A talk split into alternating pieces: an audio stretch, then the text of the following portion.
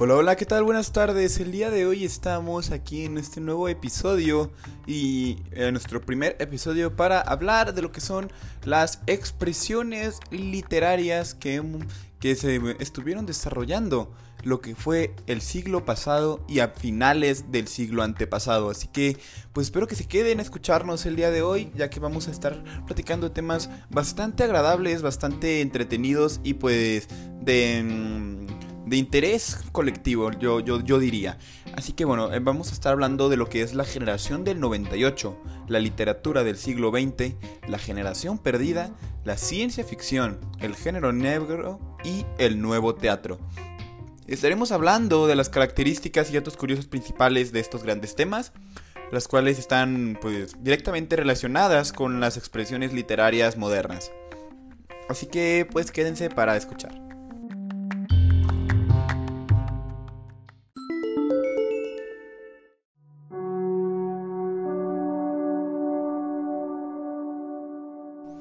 Comenzaremos hablando de lo que es la generación del 98. La generación del 98 es la expresión que se ha utilizado para hacer referencia o nombrar al grupo de escritores españoles que se fueron ubicados en la primera parte del siglo XX. Ellos surgieron como propuesta contra algunos de los hábitos de la sociedad y la ideología española que, habían generado pues, una nación un poco deteriorada, en crisis y decadencia por la pérdida de lo que fueron sus últimas colonias eh, ubicadas en, en América Latina, como lo era Cuba, Filipinas y Puerto Rico. Ellos se guiaron por un idealismo patriótico, y pues adoptaron una actitud de análisis crítico de los problemas humanos que se presentaban en aquella época.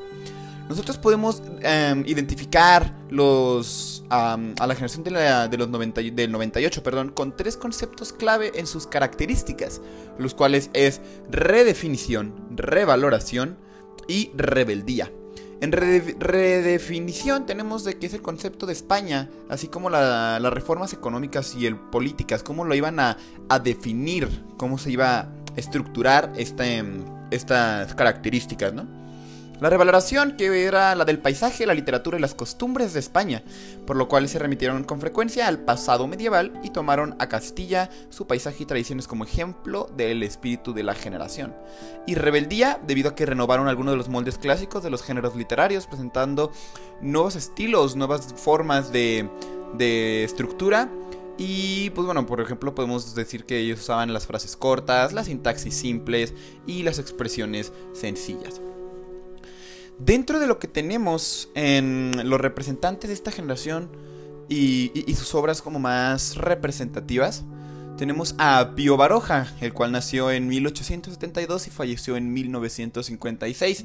Su obra más famosa pues, fue La Casa de Aizgorri, em, que bueno, él escribió esta obra. También tenemos a José Martínez Ruiz, Azoris, con quien nació en el año 1873 y él falleció en el año 1967 con, con su obra de Don Juan y Doña Inés.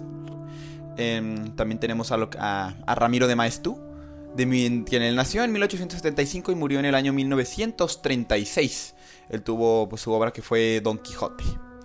También tenemos a Jacinto Benavente, que, bueno, él nació en 1986 y falleció en 1954 con su obra Los intereses creados. También tenemos a Ramón del Valle Inclán, que él nació en 1869 y falleció en el año 1936, con su obra Aroma de leyenda Ramón Menéndez y Piral. Bueno, también tenemos a Ramón Menéndez Pidal del año 1869 y falleció en el 1968 con, con su obra Orígenes del Español, Historia de la Lengua Española. Antonio Manchado, que él nació en 1875 y falleció en el año de 1939 con su obra Soledades. También tenemos a Miguel de Unamuno, que él nació en el año 1864 y falleció en el año de 1936, con su obra de El Cristo Velázquez y Romance del Destierro. Pues bueno, ¿cómo ven? ¿Qué opinan en relación a esta, a esta generación del 98? Pues podemos ver que, que obviamente estaban en este momento pasando por, un, por muchos cambios en lo que es la España. Por lo tanto, estaban pues actualizando, ¿no? Muchos de lo que fueran en ese entonces los estándares en la literatura. Ellos fueron parte esencial para el cambio de esta, de, esta pues de estos estándares que se estuvieron planteando. Entonces, pues sí, podemos verlo de esta manera y decir que fue pues una buena pues una buena generación con muchos cambios importantes en lo que era la ideología de España.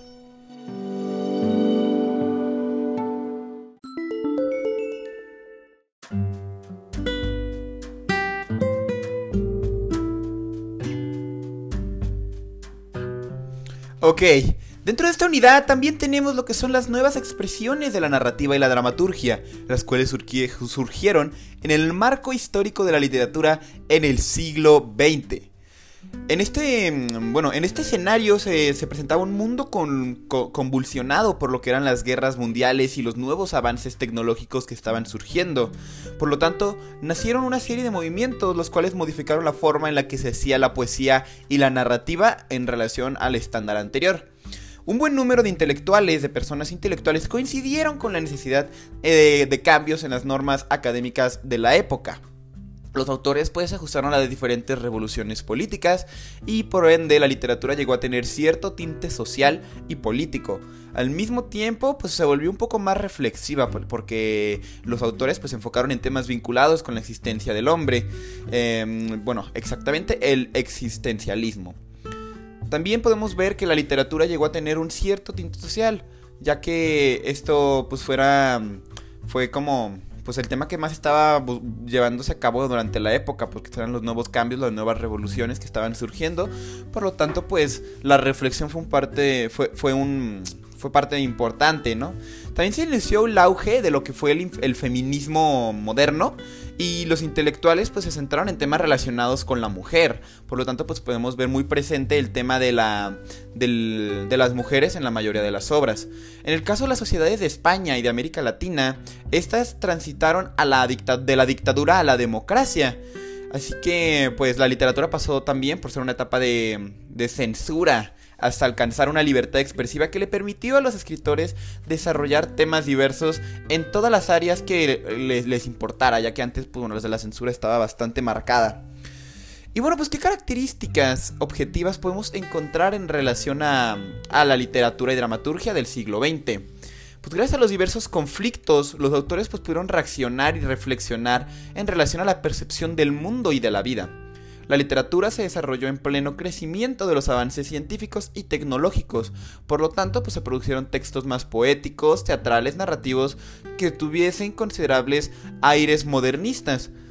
Los autores pues enfocaron en temas sensibles relacionados con el hombre y se alejaron de los academicismos que imperaban en hasta entonces la libertad poética era bastante notoria, ya que, pues como les decía hace un momento, pues cada persona podía, cada artista podía escribir en relación a lo que sintiera, lo que quisiera. La literatura pues experimentó con nuevas formas de creación y pues así surgieron la variedad de movimientos en las diferentes épocas en relación a este, a este siglo. Los temas, los principales temas desarrollados que los, que, que los autores pues llevaron a cabo pues estuvieron bastante relacionados con el estado de angustia, con la desesperación, debido a la, a la guerra, a la revolución. También se abordó muchísimo el tema religioso, el cual se enfocó en la existencia o no de Dios. El debate surgió entre algunos escritores debido a las diferentes tragedias que sufrió la humanidad en ese entonces y en, en etapas pasadas. Una característica que tenemos muy presente es la universalidad, que antes bueno, se consideraba como un privilegio para pocas personas en esta época, ahora se mostró al alcance de todos. También adoptó un carácter, como le decía, un poco más universal. Esto se debió a que fue más libre en cuanto a estilos y creación. En este sentido, los escritores intercambiaron pues rasgos culturales y los plasmaron en algunas de sus obras.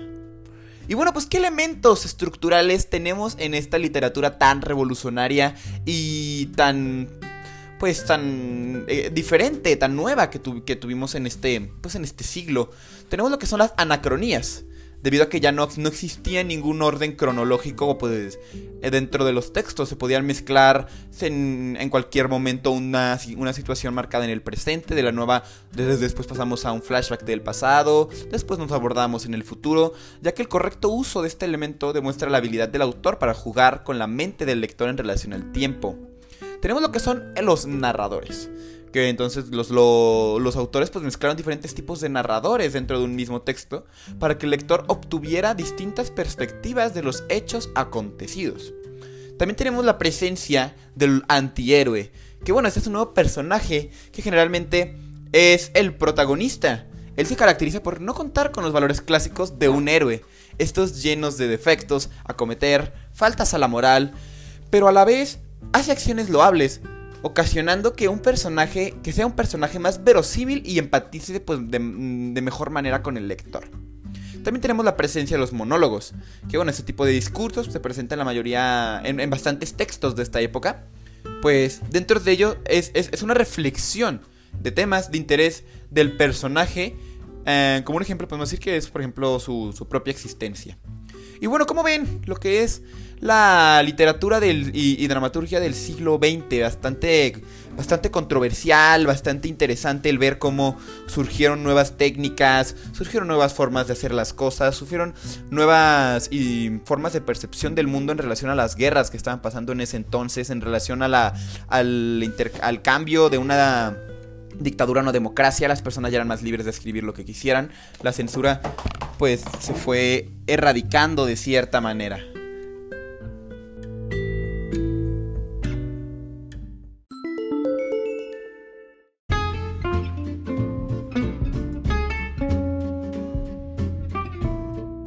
Y bueno, a mí me gustaría saber ustedes qué sentirían si nacieran en un país, pero que realmente no les gusta su país y por lo tanto terminan yendo a otro para conseguir una mejor oportunidad para alcanzar sus sueños laborales. Pues bueno, piénsenlo desde su casa porque eso fue lo que pasó con la generación perdida. Después de las innovaciones literarias de Joyce y Proust en Europa, algunos escritores norteamericanos como Francis Scott Fitzgerald, Ernest Hemingway, John Dos Pasos, John Steinbeck o Henry Miller fueron los que empezaron a buscar su propia voz en la literatura la mayoría de ellos decidieron distanciarse de su propia tierra norteamericana, estableciéndose principalmente en París, lo que les daría el título de La generación perdida. Y ustedes se preguntarán por qué se llama la generación perdida.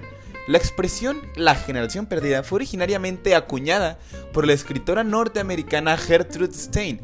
Se lo aplicaba a aquellos escritores norteamericanos que lucharon en la Primera Guerra Mundial y después, o bien, o permanecieron en Europa o los que regresaron. Hemingway decía que tal expresión se la había oído Stein a un mecánico al llamar a su aprendiz, el cual había luchado en la Primera Guerra Mundial. Ella se trasladó y la aplicó a aquellos escritores norteamericanos que se congregaron en París. Bueno, la mayoría de los integrantes de dicho grupo estaban desilusionados con la tendencia a la que se encaminaba la cultura americana. El pensamiento y la política en los años posteriores a la Primera Guerra Mundial también era algo que los tenía pues un poco consternados. Ellos percibían un estancamiento cultural en la literatura norteamericana, por lo tanto, pues no había ningún nuevo movimiento en ese entonces. Esto explica en gran medida el, el hecho del por qué lograr el nuevo objetivo norteamericano de llegar a ser la única fuerza política y militar del mundo, plantando la semilla de combatir todo radicalismo, dando lugar a la era pre-McCarthy en los años 30. Europa, por otra parte, se percibe en medio de una serie de grandes desarrollos culturales y literarios, tales como fue el comienzo del existencialismo en Francia, que se relacionó estrechamente con las tendencias psicológicas literarias de un monólogo interno y la corriente de la conciencia en el Reino Unido e Irlanda.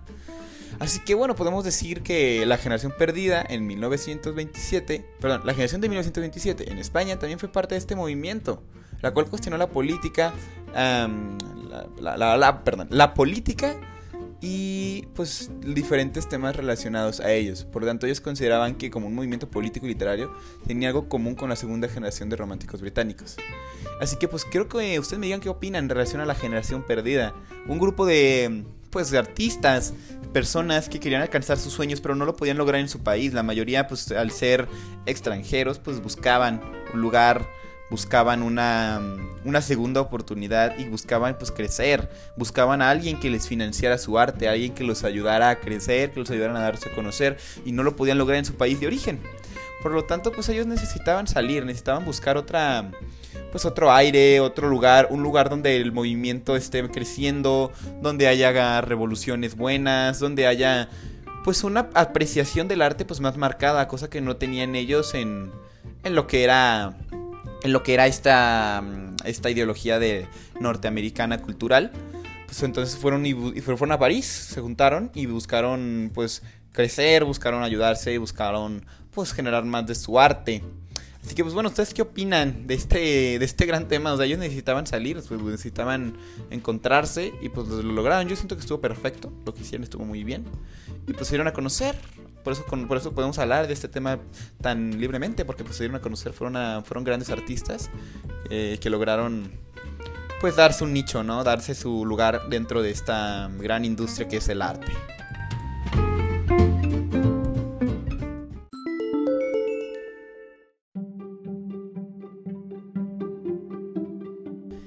Y ahora voy a hablar de un poco de lo que es uno de mis movimientos favoritos o géneros favoritos en lo que es la literatura y en general el arte, el cual pues es la ciencia ficción. Bueno, la ciencia ficción es una de las manifestaciones literarias pues propias del siglo XX. Eh, es la llamada literatura de la ciencia. Ficción. Es una especulación realista sobre lo que son los acontecimientos posibles basadas en el conocimiento del mundo real, del mundo presente y pasado, con una absoluta comprensión de la naturaleza y, por más protagonista, el método científico. Es una historia edificada alrededor de seres humanos, con problemas humanos y con una solución humana, que no habría tenido lugar sin su contexto científico.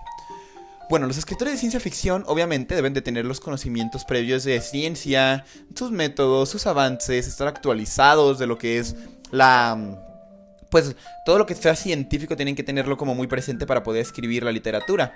Por lo tanto, la literatura de ciencia ficción pues ha evolucionado desde los monstruos, marcianos, rayos desintegradores y los sabios malvados hasta la denuncia de la sociedad materialista.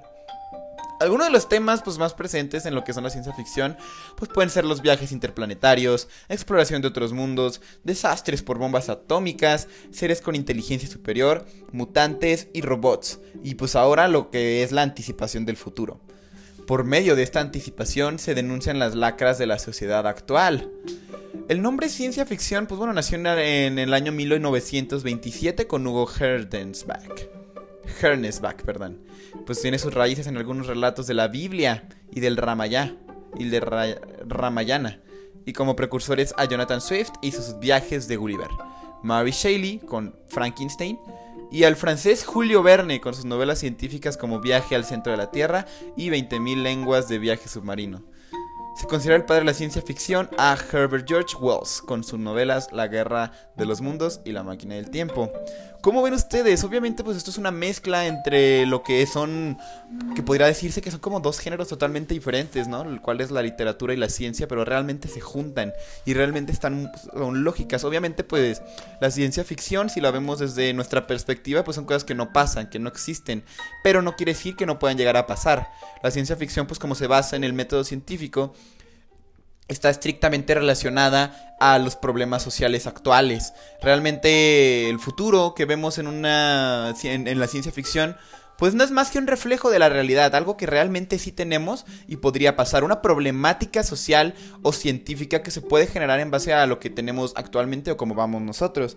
No sé si a les ha pasado o han visto películas pues relacionadas a robots que hace unos años era como de, o sea, si un robot no existe, no puede pasar, puede, pero puede destruir el mundo, ¿no? Puede, puede dominar, puede pasar sobre la inteligencia de los humanos. Cosa que pues actualmente pues no ha pasado, pero lo hemos estado desarrollando. Ya existen varias pues trabajos robóticos, la robótica pues ya cada vez es una rama bastante más avanzada y, y pues nada nos dice que no podemos llegar a tener algún en algún punto pues una una visualización como la hemos tenido con la ciencia ficción. Yo considero que la ciencia ficción pues es un género bastante complicado, porque pues tienes que tener bastante noción de muchas cosas, no puedes simplemente decir algo y no tener un respaldo científico del por qué lo estás diciendo y pensar que es ciencia ficción, porque no existe y si no existe como un registro lógico o un antecedente lógico y comprobado científicamente, pues obviamente pues no quiere no no, no es tan creíble, ¿verdad? Pero, pues sí, o sea, la ciencia ficción realmente no existe. No es, un, un universo que no existe actualmente, pero no quiere decir que no pueda llegar a pasar.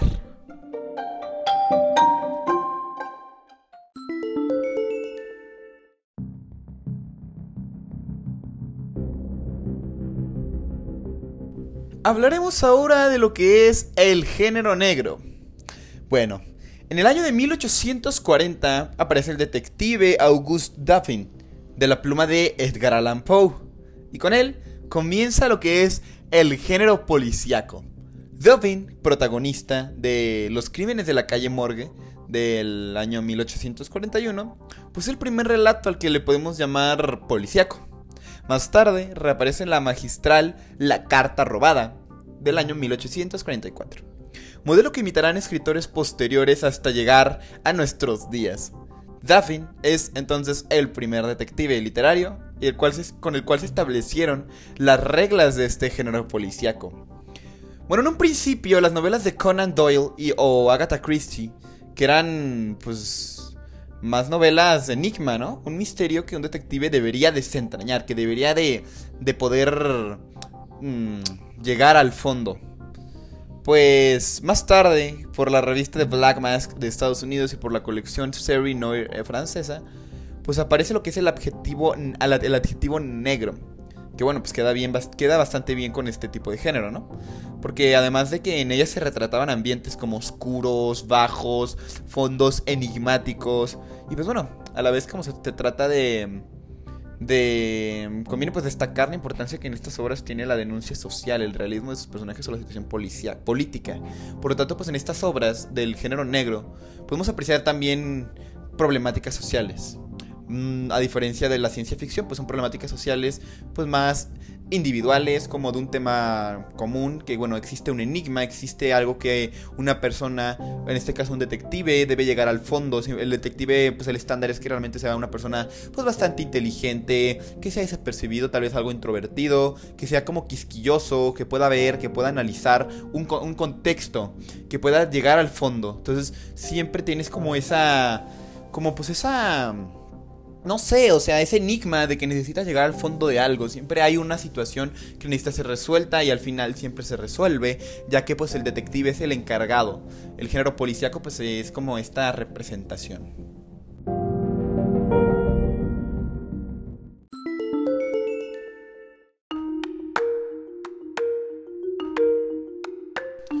Como el último de nuestros temas que vamos a abordar el día de hoy, tenemos lo que es el nuevo teatro de la dramaturgia del siglo XX. Pero antes de poder identificar lo que es el nuevo teatro, tenemos que saber reconocer lo que es el viejo teatro. El viejo teatro, ¿qué características tiene? Pues tiene la presencia de lo que es la catarsis, de ese sentimiento, que la obra te genere un sentimiento, que tú te identifiques con la obra. Eso es lo que era como la, la base central del viejo teatro. En cambio, en el nuevo teatro no. En el nuevo teatro se trata de plantear problemas sociales en un mundo imaginario que ya no es tan fácil de asociar con el real. ¿Ok? Por lo tanto, el espectador pues debe permanecer activo para poder descubrir cuál es la razón de la obra. No busca identificarse con ella. Al, momento de hacer la estructura de la obra, no se busca que el, que el, que el espectador asocie su vida con ella porque pues el planteamiento es imaginario, es una situación que pues no es tan fácil de asociarse. Por lo tanto, debes estar viendo la obra, debes estar atento para poder llegar al fondo, para poder entenderla completamente. No, tal vez relaciona un poquito más la empatía de otra manera muy distinta. Por lo tanto, entre los escritores pues, que más sobresalientes tenemos del teatro, tenemos a Henrik Ibsen, a Luigi Pirandello, a Samuel Beckett, Eugene Loesco, Bertolt Brecht, Jean-Paul Sartre y Albert Camus. Pues bueno, entonces, pues como les comento, realmente es importante conocer cómo el nuevo teatro pues busca más que nada romper alguna de las barreras que estaban establecidas en el viejo teatro, alguna del como lo podría ser la cuarta pared, en la que pues en la en el viejo teatro tú jamás podrías ver en ningún momento cómo, pues como un autor, o más bien como un personaje, brincaba y empezaba a interactuar con, la, con, con los espectadores. Cosa que pues sí podemos, sí hemos visto y sí se ha desarrollado con el viejo, con el nuevo teatro. Un teatro más interactivo, un teatro más en el que la, el espectador tiene cierto protagonismo que te hace sentir, ¿cómo? O sea, yo soy parte de la obra, así es. El, nuevo teatro rompe algunas barreras, algunas estructuras pues clásicas que tenía el viejo teatro. De esta manera pues podemos ver cómo las historias pues son un poco más fantasiosas, la imaginación pues se mantiene más vigente porque la problemática social que se aborda o la problemática individual que se aborda también pues no está hecha para que tú te identifiques, simplemente para que tú la observes, tú te mantengas expectando, te mantengas viendo la obra, te mantengas entendiéndola. Ese es el punto central de lo que es la, la estructura del nuevo teatro.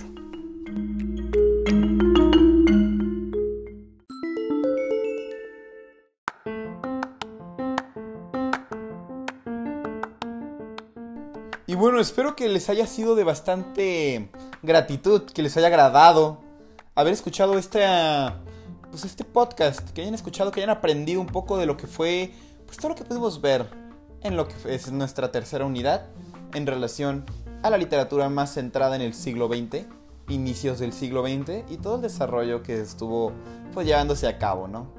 Bastante marcada lo que es la, la, ideología, lo que es el cambio, lo que es la revolución, pudimos observar que la mayoría del, pues, de los temas que abordamos tienen que ver con revolución, con el cambio, con romper algo viejo, con innovar, con revolucionar, con viajar, con crear, con simplemente existir, con evitar pues pasar de lo, de lo normal, de lo común, pasar más a la innovación y generar un cambio, simplemente un cambio, generar una nueva corriente que, se, que, que dé pie a otra corriente, porque como nosotros sabemos, pues entre generaciones y corrientes siempre se busca romper con la anterior, se busca cambiar con la anterior. Se busca tener una ideología nueva, una estructura nueva y se busca simplemente cambiar es la, e, e, es la clave realmente de lo que es pues el cambio entre generación y corriente. Así que espero que les haya agradado haber escuchado este podcast. Espero que sea de su agrado. Cuando gusten volver a escuchar o cuando o si estén interesados en algún otro tema, pues déjenos saber en nuestras redes sociales en relación a estas pues e, esta gran estos, estos grandes temas, lo cual son las expresiones literarias. Así que muchísimas gracias, espero que estén bastante bien y que tengan una excelente tarde, una excelente mañana o una excelente noche. Hasta luego.